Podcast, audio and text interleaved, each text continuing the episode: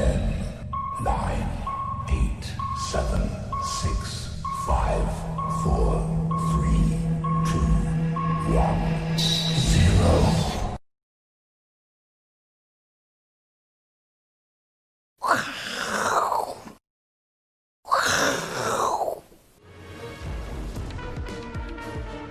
欢迎收看，我是金钱豹，带你了解金钱背后的故事。我是大 K 曾焕文。首先欢迎三位现场语谈嘉宾，第一位是《先探周刊》的总主笔，同时是乙哥聊天室的知名主持人乙哥，同时今天又请我们喝星巴克的乙哥，谢谢乙哥。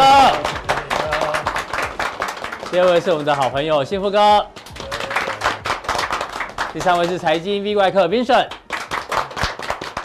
好，我们看到这个昨天到今天哦，是全球的央行日哦，包括 FED 呢决定利率决策不变哦，那包括今天早上日本呢也是维持这个负利率哦，所以全球央行持续宽松，但是呢，哎，这些利好的情况之下，为什么全球股市哦，包括昨天的美股，还有今天的这个亚洲大部分股市呢，今天都软掉，都非常非常的软哦，甚至还麻痹了，为什么会这样呢？待会我们来跟来宾做讨论，这些利好为什么没有反应？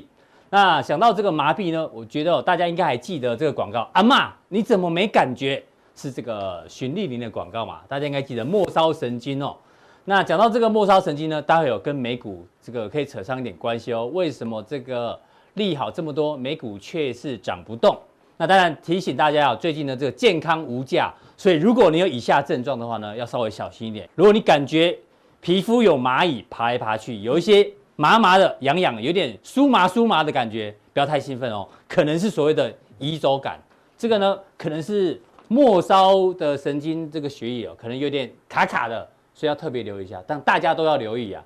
那如果呢更严重的话呢，记得要赶快去看医生哦。提醒大家，这个如果你感觉皮肤末梢神经有移走感的话呢，要稍微小心一点点哦。那当然，我们先跟幸福哥来讨论一下，为什么美股呢会跟这个移走感有点关系？因为明明昨天呐、啊，昨天 FED 呢其实释出的是好消息，三大好消息。第一个维持零利率之外，他直接讲到二零二三年之前，未来三年绝对不会升息。哦，目前的变化是这样。第二个呢，他还上修了美国的经济的愿景哦，因为原本呢预估哦是负的百分之六点五，现在呢只剩下负的百分之三点七。就连昨天的 OECD 也提到。它也是上修全球的这个 GDP 哦，就衰退幅度没那么重，这也是好消息。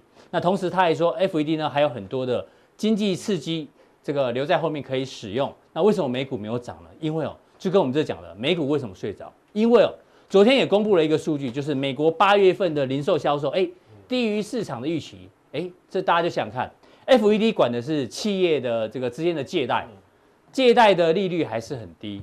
那当然呢，这属于什么？这属于心脏等级，就是心脏呢还是打得动，嗯，但是呢，消费者是属于末梢神经，这个因为纾困案一直卡住我，所以消费者没有钱可以消费的话呢，也导致这个昨天公布数据，这个零售销售往下掉。所以我们现在开始想说，哎，这个 FED 它宽松，这个心脏很有力，但是呢，其实这个钱呐、啊、流不到消费者的手中，流不到消费者手中的话，所以呢影响到消费，所以接下来，哎呦。这个美股只是刚刚睡着，还是准备睡一阵子？跟这个台股的连接，帮我们观察一下。好，其实哦，这一次美国的当然经济受到疫情的影响哈、哦，是。从这个低档开始有回升，没错。但是就像刚刚大家可以讲到，现在这个纾困案哦，这个共和跟民主两党现在还在一个争议，还没有一个结论。对。那其实我们知道，美国哈、哦、很多人其实他没有什么储蓄的习惯，就是啊这个月领多少就花多少，甚至呢、嗯、很多都会去啊贷款买家具啊买家电啊哈。所以其实他们如果短期之内哈突然没有这个工作没有收入的话，嗯、那你账上又没有储蓄，当然很很容易造成就是消费端哦这个部分来说的话会出现比较减缓啊。那所以我想，呃。终究会达成协议啊，只是时间的问题。你觉得选前会达成协议？我觉得应该要达成协议，因为毕竟啊，这个两党都希望呢，赶快端出牛肉哦给这个选民，否则的话，越靠近选举哦，有时候他们是策略性的啦，越靠近选举再来再来做一个所谓的达成协议的话，可能会让选民更有感。有时候可能是一个策略性的哈。不过我们来看一下，等待一个 timing 就对了。对，在等待一个 timing 哈。那我们来看一下，这是今天大盘的加权指数哈。那虽然是我盘中抓的，不过尾盘收盘的时候大概也差不多哦，跌了。呃，大概一百点，好，一百出头点。那这个盘哦，其实你可以发现呢，它在上次哈两次的这个黑 K 来说的话，其实量都是有的哦，量都是有的。嗯，那昨天呢，是因为台积电的带动，以一个小跳空的方式，直接哦盘中又冲到了一万三以上，哦一万三以上。可是这个一万三呢，每次呢都是什么？有一点静观情却。你看这在一万三这附近哈，大概来来回回好几次哈。那这几天其实很简单，第一个量还没有明显的放大。对，那。如果说你要正式的站稳一万三以上，就是必须要一个比较大的一个供给量。最近量呃好处是量有增，有稍微增加一点点，连续三天增。但是呢，跟前两天这个黑 K 呃前两次对这个黑 K 比较起来的话，量能还是稍微有一点不太够。哦，这是第一个。再来第二个的话呢，我们看一下哈。其实这张表我们上次也给大家看过，就是有关于大盘的哦股净比，就是大盘的 PB PB 值哈。那你可以发现我这边用了两条线哦，上面呢是两倍，下面是一点四倍。对，所以呢，它现在已经接近了所谓的两倍哦，就是来到了高档区哦。你可以发现红色这条嘛，对，红色这一条，你看我每次大概接近两倍，它都会开始进入震荡哦。当然，像二零零八年那一次从谷底复苏，所以它有冲到大概最高来到二点三哦，二点三。但是呢，就长期的一个平均值来看的话，哈，大概每次只要接近两倍，它的震荡，嗯，哦，它的震荡就会开始加大，哦，这也是在所难免。所以明明看到，哎，昨天哦，外资买了一百多亿，哦，期货也做多啊，怎么今天买了一堆台积电？对啊，怎么咻一下又又跌了一百点？哦，所以其实有它的原理在里面，哈，这第一个，就是来到了一个所谓的历史均值的高档区，它的震荡会开始加大，所以量能不够，然后对股净比也接近历史的相对高档，嗯。但是呢，其实到昨天为止哦，你看我们要借借用我们这个陆明哥他们家资料帅的永丰期货的资料，图表做的蛮漂亮的哈。那昨天其实是呃呃九月的台指结算，那当然它结算在一个相对高，但是呢新仓开出来的结果，哎，其实哦。大部分的散户，我们用所谓的小台多空比来看，大部分的散户呢，其实到昨天为止还是偏保守。嗯，直到昨天为止，对。对，那当然今天跌，我相信有些人昨天如果空到的，他可能今天会回补，所以这个数字今天应该会会稍微缩减一点，我们就等这个盘后的数字出来。但是我认为应该不会直接翻到变正的了哈，还是负的，只是可能没有昨天这么多。因为我们之前过去的解读就是说，如果小散户做空的话，指数比较容易涨。对。哎，为什么最近小散户哎做空指指数呢反而不涨？对，因为呢。我们讨论出来哦，现在留下来的散户应该都是高手啊。是啊，没错哦。所以其实这个指标，我觉得还是你可以搭配其他的这个一起来做参考。像像前几次你看到，哎，散户一翻多跌这一段哦，散户一翻多这边也稍微有拉回修正。所以这边来看还没有正式呃这个散户翻多之前呢，其实我认为这个盘还是维持一个高档震荡的格局哈。是。好，那我们再往下看哈。那这个是讲到这个呃刚刚前面大 K 有开头讲的那个部分哦，其实。FED 昨天开完会哈，那其实他讲的内容没有太出乎市场的预料，当然不可能在这种疫情还没有正式的这个结束之前，马上去做一个升息的动作。那代表呢，其实未来一段时间，甚至他直接讲，我到二零二三年我都不会升息，甚至呢，他有讲一句话说，我未来在一段时间之内，他认为说呢，通膨是好的，而且呢，超过过去 FED 两趴都没关系。嗯哦，那它其实其实很简单的告诉你说，我直接呢。在所谓的呃原物料的部分，我直接开绿灯了，等于说就算有通原物料导致的通膨，他们还是不会升息。对，因为现在就是经济基期太低，那经济要上来，其实就是代表呢市场的这个动能要恢复的话，其实。除了包括像是一些电子产业之外，有时候呃这个原物料价格的上涨也是所谓拉升哦这个景气复苏的一个非常重要的一环。是。那也因为这样的原因啊，它一讲完哦，这个昨天呢纽约原油是大涨的哦，连续拉了两根，因为前段时间突然美股崩跌嘛哦，很跌很快，所以油价也从四十三咻一下哦跌到三十六哦，纽约的这个轻原油是。可你会发现呢，哎这两天哦，特别是昨天这个呃美国的 FED 哦开会讲完的时候，其实它昨天哦。盘中哦，收盘的时候涨了大概四点六个 percent。那当然，当然，因为它现在上来的过程里面，稍微要去挑战这个月线的反压，嗯、所以今天早盘稍微有点压回哦。回但是状况看起来是也是跌升之后开始进行反弹，好、嗯，这是一个。那当然，油价呢是衡量所有原物料一个最重要的指标。哦，我们来看一下哈，除了这个呃。跌升的反弹之外，其实也跟它的库存有关系。昨天公布的嘛？对，呃，这个是近期公布的哦，它大概每一到两周会公布一次。像美国的原油库存哈，最新的一周哦，你可以发现哦，黄色这个是所谓的这个呃原油的这个库存量期末的哈是减少哈。那这边你看都是在往下，也就是说，其实三月四月刚好是疫情最严重的时候，你看，因为大家都不敢出门嘛，对，也没有飞机飞，也没有这个船在跑哦，所以你看这个库存突然高很多。但是呢，近期哦，这个原油的库存已经来到了这个从疫情发生之后的一个相对低点，所以库存的降低呢，也对原油的价格来说的话，哈，形成一个比较好的支撑。对，那其实。从这样子，我们就可以去观察说，为什么今天大盘明明跌了一百点，嗯，哎，可是今天哦，这个二线的塑化股非常的强，对，哦，有它的原因在，就是我们从油价的大涨，还有呢，FED 哦放手哦，让这个未来可能通膨往两趴来迈进的状况之下，嗯、其实原物料哦，今天其实呃相对是比较热闹。那我跟大家解释一下，为什么今天哦这个油价哈、哦、会突然上来？哦，因为美国有一个飓风要来了嘛。对，哦，因为。呃，最近这一两年，其实全球这个气候变迁非常的严重哦。你看，这个美国还在发生森林大火，那当然也会影响到所谓的这个气候的形态哈。飓风来袭的情况下，目前呢，大概有四分之一的这个海上的这个呃专专油的这个平台是关闭的哦。是。那出口的港口也一样哦，关闭的。那上次呢？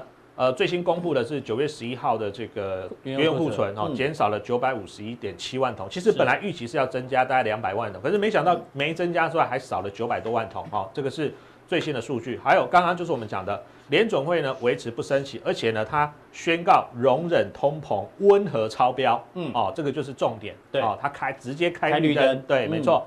那其实从这样来看的话，你可以发现哦，今天大盘跌一百点，然后这是这是什么指数？塑胶。塑胶原料一三类的，你看，其实今天呃，大盘如果说塑胶股没有出来的话，塑化股没有出来的话，其实可能大盘还会跌更多。对，那其实这一波我们常常讲，呃，这个可能很多电子股是破了月线，哦，甚至有了破季线啊，然后现在才刚刚低档要上来往这个季线或月线挑战。可是你看，哎，塑化这一波它不止没有跌哦，而且呢是什么？连月线都没破过。对，它这一波拉回，其实连月线都没碰到。那通常在一个修正，比如说大盘修正里面，谁相对抗跌，然后呢，谁在大盘稳定之后呢，先创新高的，其实通常呢，它就是一个下一个阶段的主流。所以，我们待会会在加强定的部分跟大家报告一下说，说在塑化股很多已经涨了一波之后，有没有哪一些呢，是我们下一个阶段还可以留意的？好，非常谢谢幸福哥哦，他提到大盘呢在没有量的情况之下呢，诶，可能有一些修正的压力。不过呢，有一些这个在通膨可能发生的过程当中，有一些原物料确实有机会啊。因为他之前帮大家追踪过太阳能，太阳能涨一波。那上个礼拜在加强錠也提到塑化，哎呦，塑化又涨一波。接下来他觉得塑化还有一些相关的个股可以让大家做参考，请锁定我们的加强定。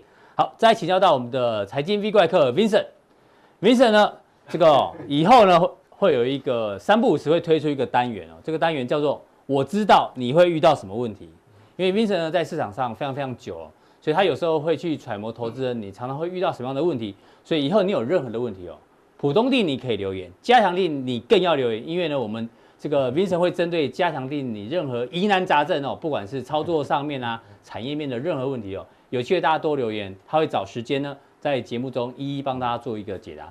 所以 Vincent 今天要跟我们讲，投资人现在遇到什么样的问题？其实长期观察哦，投资人哈，长期下来其实他很多的问题，我发觉哈。不是在标的，嗯，其实其实都是其他问题，不是说哦，因为标的跌了，或是常常哈涨的标的，它也可以做到赔钱。我说真的啊，涨的标的也可以做到赔钱。哎，不是放呃不是放空哦，是做多做多也赔钱。对对对对，这因为是我我其实哦我我我我今天哦主要但要举这个一一个一个例子，就指数震荡哦，它终究还是掩盖不了趋势力量。但是因为有时候。趋虽然是趋势对了，嗯，但是我们讲任何股票再好，股票也不可能天天涨嘛，对，对不对？可是一般人每天都在看指数啊，他有时候会忘记趋势在哪里啊。对，所以说其实有时候我觉得不是标的的问题。嗯、那我我今天就举举这个我们讲最多次的这个、嗯、这个族群叫风力发电。好，我这个要借用一下这个这个 K 线哈。好，我比方讲，比如说刚一开始嘛，大家可以讲说，我知道投资人。会遇到什么问题？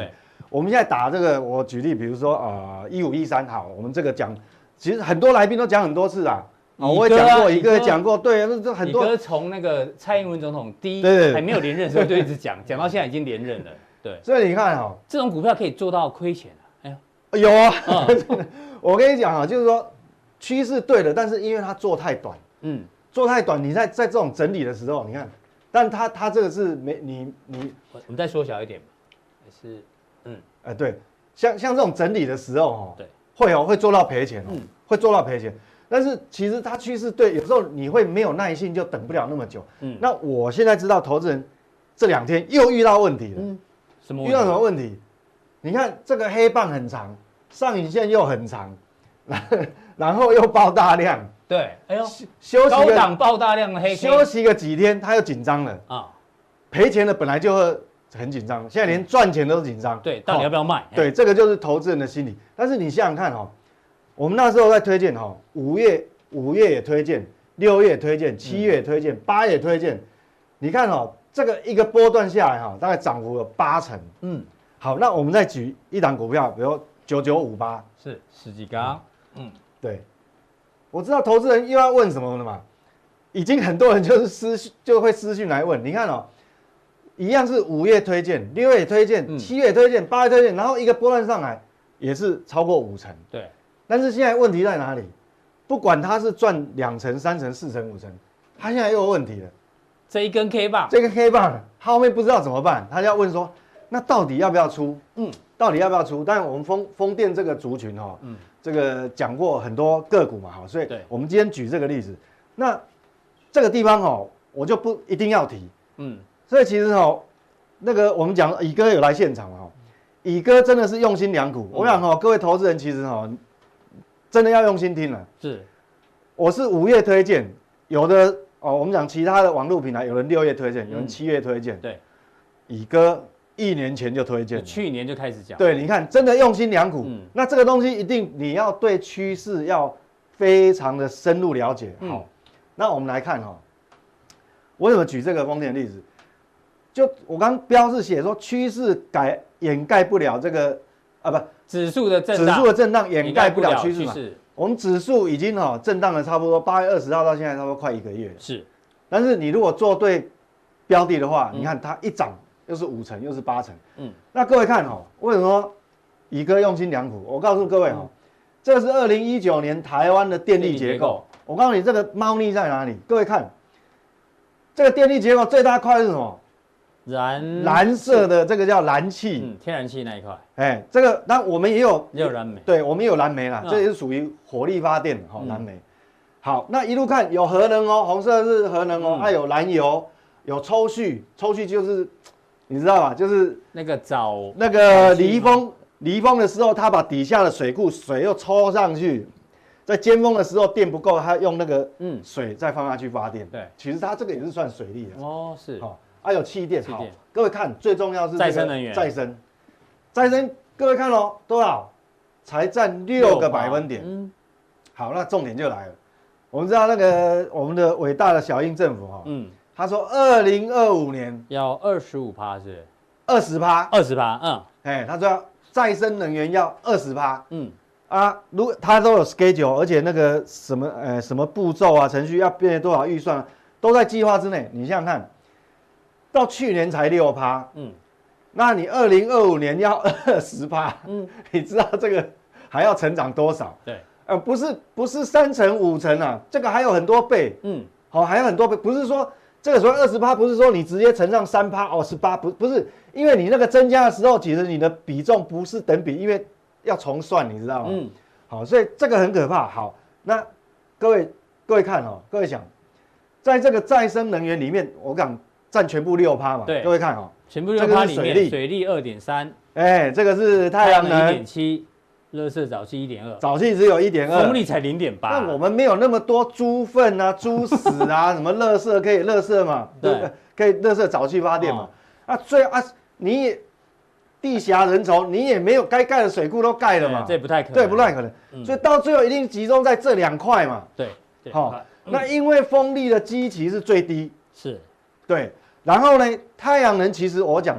全球的太阳能其实哦，美国是比台湾还有优势，嗯，因为我们知道哈，太阳能要很多地，啊，对，太阳能其实真正最大的成本根本不是在电池，也不是在施工，也不是，就是地，地土地，啊所以你看嘛，一定都是盖在屋顶啊，盖在水塘啊什么，因为那个要土地，它不像美国。但是不管怎么样，嗯，你要达到二十趴，反正只有剩这一块这一块。这一块。那这一块风力呢？现在你一旦往离岸发展的时候，嗯，它就没有土地问题了。哎、欸，对对，太阳能还有土地问题哦。对，所以台湾地狭人稠，没那么多地啊。对，所以我刚刚为什么说各位投资人你要记住那个六趴？那你如果扣掉水利二点三趴，嗯，再扣掉藻金一点二趴，对，不到三趴，嗯，那不到三趴你要变成二十趴，哇！所以我说，到时候风力会变这么大一根呢？对对对，所以我说哈，真的以哥用心良苦。所以一个趋势它，它 它不可能那么多改，我们讲不会改变的。我们刚刚讲那个 K 线，你想想，这就是趋势的力量。再好的股票，它当然不可能天天涨嘛。没错，对不对？如果按照按照刚才那种角度涨哦，我告诉各位啊，嗯，你不用到 Christmas 哦，嗯，它已经超过大立光了，变股王了。所以按照那种这么陡峭程度，所以。再好股票，它不可能天天涨。那那你那个，呃，世纪钢要不要改成世纪光啊？中心电改成中心光？光对啊，都都比价大立光，所以不是这样哈。就、嗯、那当然，怎么解决短线的问题？就是说，你持股假设很多，你有压力，嗯，你可以卖掉三分之一啊，嗯，你可以卖掉，你还是睡不着，你可以卖掉一半啊，获利了结，你不用全卖嘛，不要全卖。对，嗯、为什么？趋势不是一天形成，它一旦形成，不会一天改变。是哦，所以我想说。刚才这个图很明白，嗯、这个图就让你了解说，它就是一个趋势，嗯、它就是一个趋势。那你短线你可以调节部位没有关系。嗯、好，那接下来除了这个这个风风电哈，我们刚刚看另外一块不是讲有那个太阳能有没有？嗯、各位看哈，美国。美国发电量占比，美国发电量哦，实际上美其实美国优势比台湾好，因为台湾的电价其实非常低啊，不然 Google 不会来盖 data center。嗯，好，那在美国因为它的欧美国家电价比较比较高，对，那它的因为电现在太阳能的电各项成本又一直一直一直下降下降，嗯，而且美国本来就地大物博，是，所以它现在才刚刚进入甜蜜点而已。嗯、各位看哦，这个深色的这叫什么？这个它整个发电量的占比最上面这个叫煤，煤，这个煤，它一路降一路降一路降，路降因为会污染嘛，是，好、哦。那你现在，而且它污染成本很高哦。你现在新设的这个燃煤发电哦，它它成本是垫高，因为有各项污染的成本。对，好，那它已经降到十八趴。嗯，现在美国最高的是什么？天然气啊，天然气没有错，四十趴。是，好，四十趴。然后各位看到这个绿色的哦，这叫风电。哎呦，最低的是什么？太阳能两趴。但是我们知道，因为它。太阳能的这个发电的各项这个成本哈，建设成本一直降，一直降，降到现在几乎是接近甜蜜点。所以现在它占两趴，那才要刚刚开始。对，所以哈，我讲讲这个东西，就是说为什么最近的这个你指数还是整理哦？为什么这些哇很多个股活蹦乱跳？当然，我讲国内的太阳能哦，电池哦，嗯，它还是比较吃亏。为什么？因为你那个电池成本就价格一直掉，一直掉，所以它的成本越来越来越低嘛。对。但是我们的电池就讨不到，讨不到便宜。嗯、但是什么会什么时候会讨便宜？就是其他的材料啊。所以我们想像、嗯、像那个，我们想幸福哥哈，幸福哥上次不是推诶讲什么台达化哦？你这些太阳能会用到的材料哦，是是让它变成因为因为过去来讲，这个我们讲一三开头的公司本来就没几家、嗯、啊，又有生产那个材料。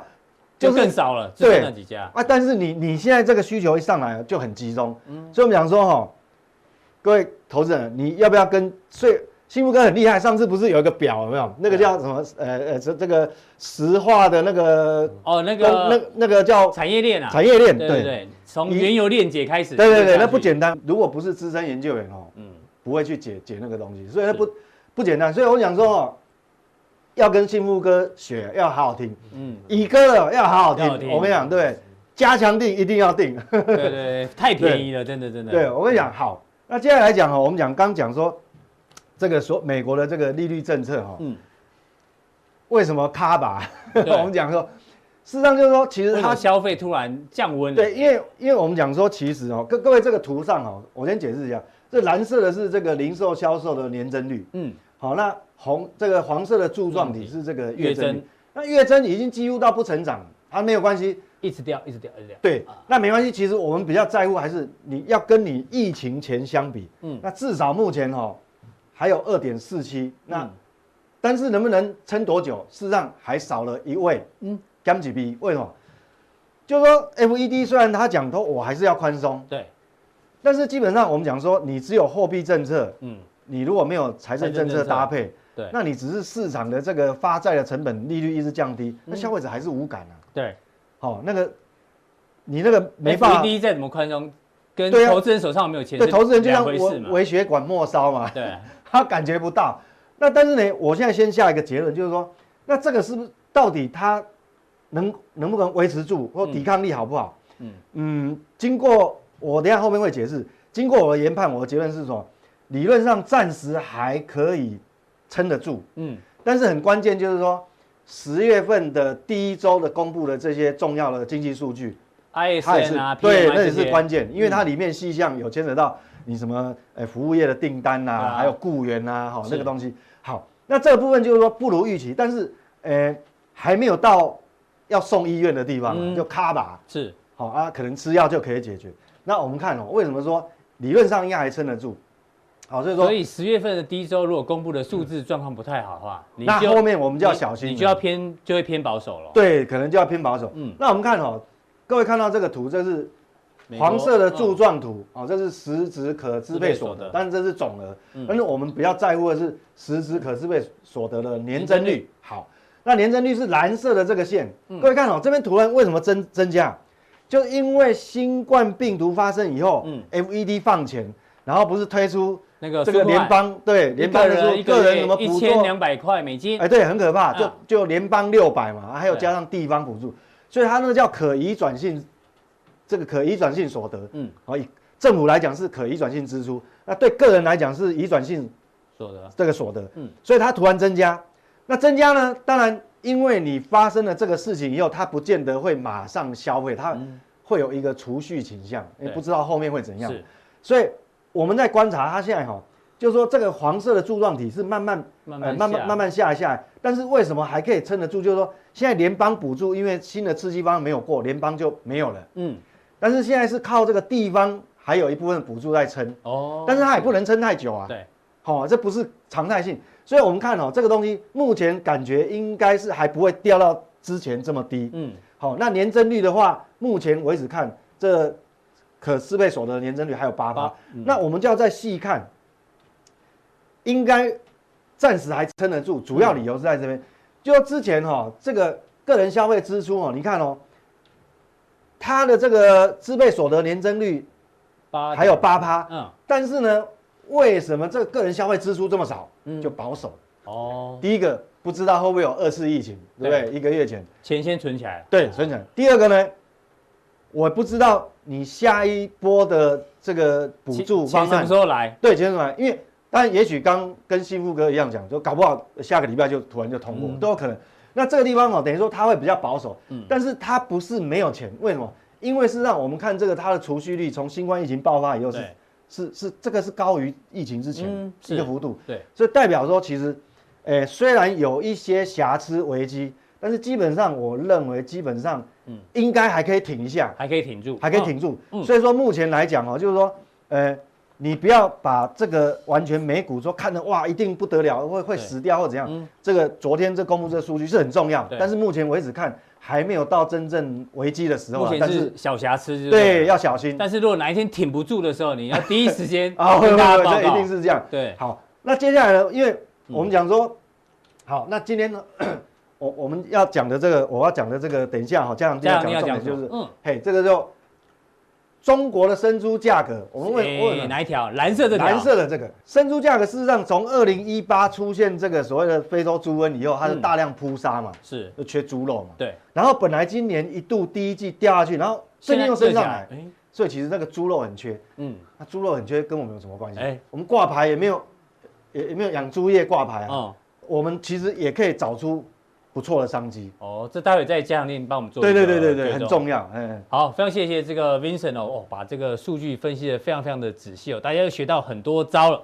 那再来呢，请教到我们的社会观察家乙哥，是乙哥呢，今天要跟我们讲个大方向，这个台币，台币这一波的升值幅度，我想大家这个感觉升很多，对不对？我们先看一下 Bloomberg 怎么讲，Bloomberg 连台币最近的这个波动哦，他们都开始注意了，因为美国这个下个月啊要。可能要公布这个有没有汇率操纵国的这个报告，那所以呢，他发觉，哎，过去台湾央行哦，尾盘都是都会对。偷偷偷偷拉嘛，最近不拉了。那这样讲哈，你把全世界这个外汇存底高的国家的比排下来，你看第一名是中，现在中国的三兆多左右，再来是日本嘛，嗯，再下来是什么？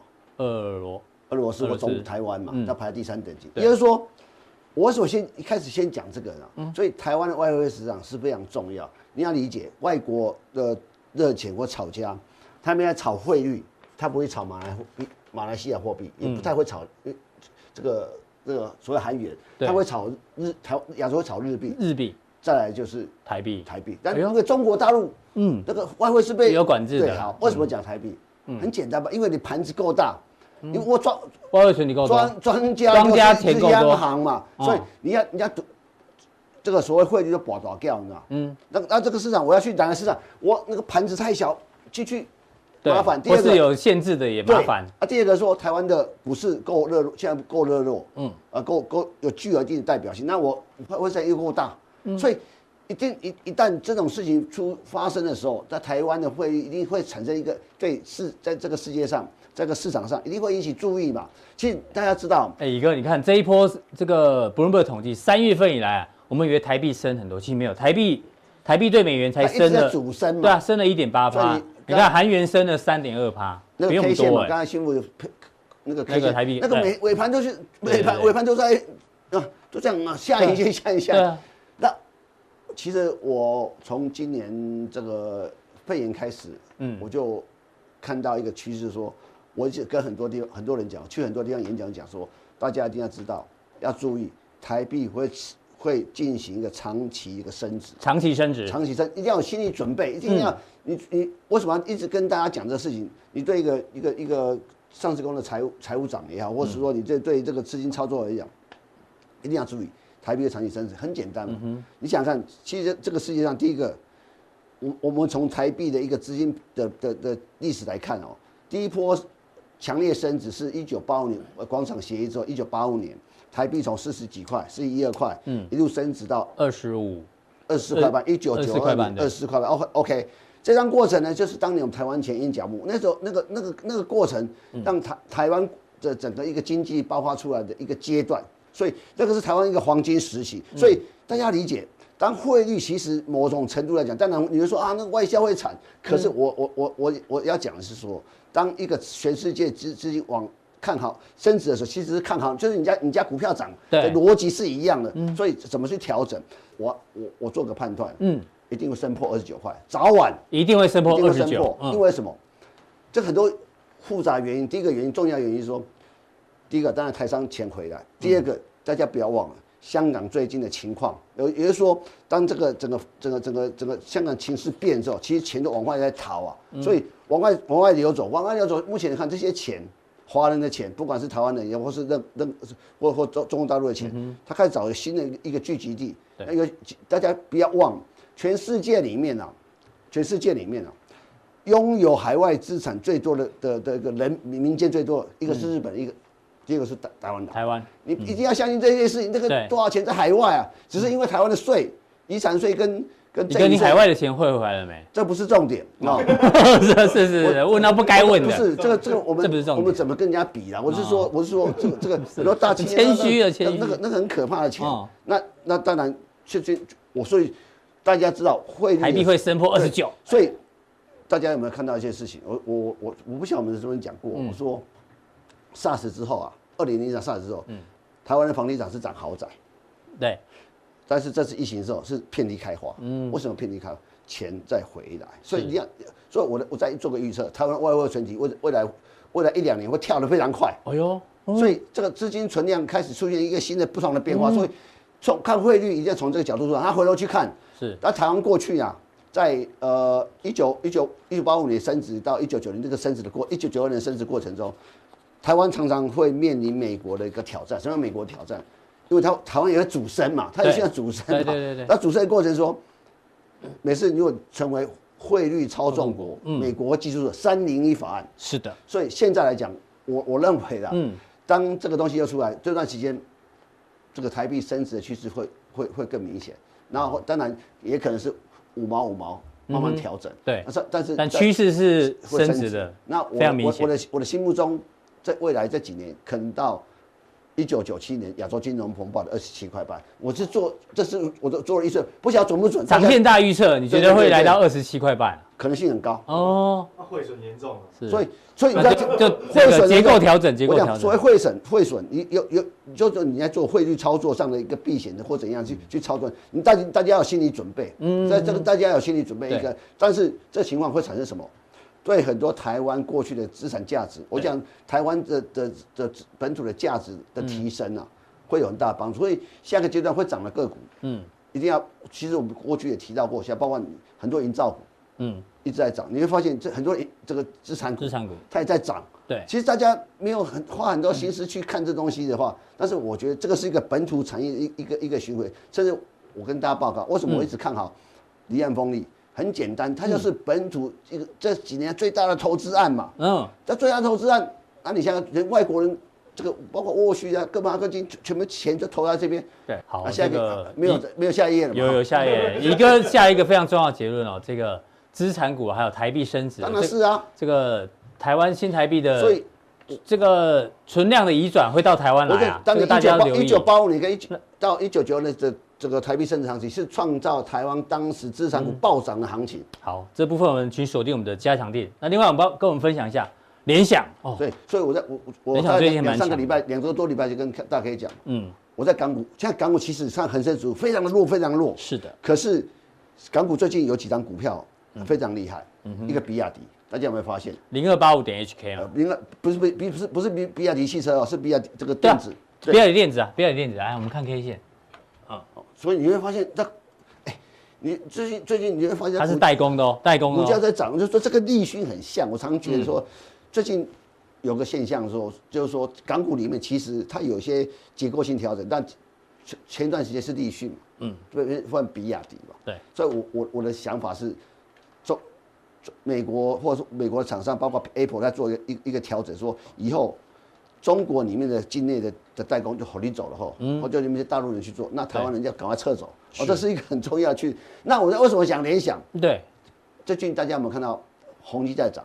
有，所以你看我我这样讲好了，嗯，上半年呢，NBKPC 需求大增嘛，是，那第一波的需求大增怎么来？就是说家庭，嗯，我们的家庭，我突然我要家庭工作，我需要。